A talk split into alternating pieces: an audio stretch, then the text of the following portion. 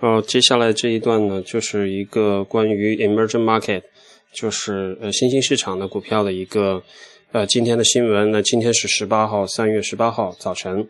Emerging stocks climb on Russia as RTS leads world gains。那就是说，因为俄罗斯的这个股票，它的指数那么是有隔夜有一个大涨。那么 emerging market，那就是新兴市场一样，就是受到了影响。也有比较大的涨幅在早盘。Emerging market stocks advanced, rebounding from a one-month low, as concern is that the referendum in Crimea will lead to more violence in the region.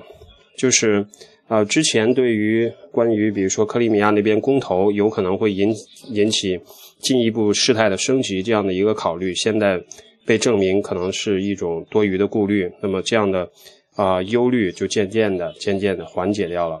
所以早晨呢，emerging market stock 就是早盘，那么新兴市场它的股票市场实际上是有一个比较呃明显的上涨。啊，Russia's RTS index rose most among global equity gauges，就是说隔夜呢，还是俄罗斯它的这个股票市场的指数有了一个。就是说，呃，在全球市场，那相比来说，它上涨的幅度都是较大的。OK，那接下来，呃，就是提到的一些新兴市场，包括一些指数的情况。呃，那么基本上就这样。然后下面说了一下，呃，卢币，呃，卢比就是俄罗斯它的币，它实际上是俄俄罗斯也好像也是在捍卫它的自己本国的这样的货币。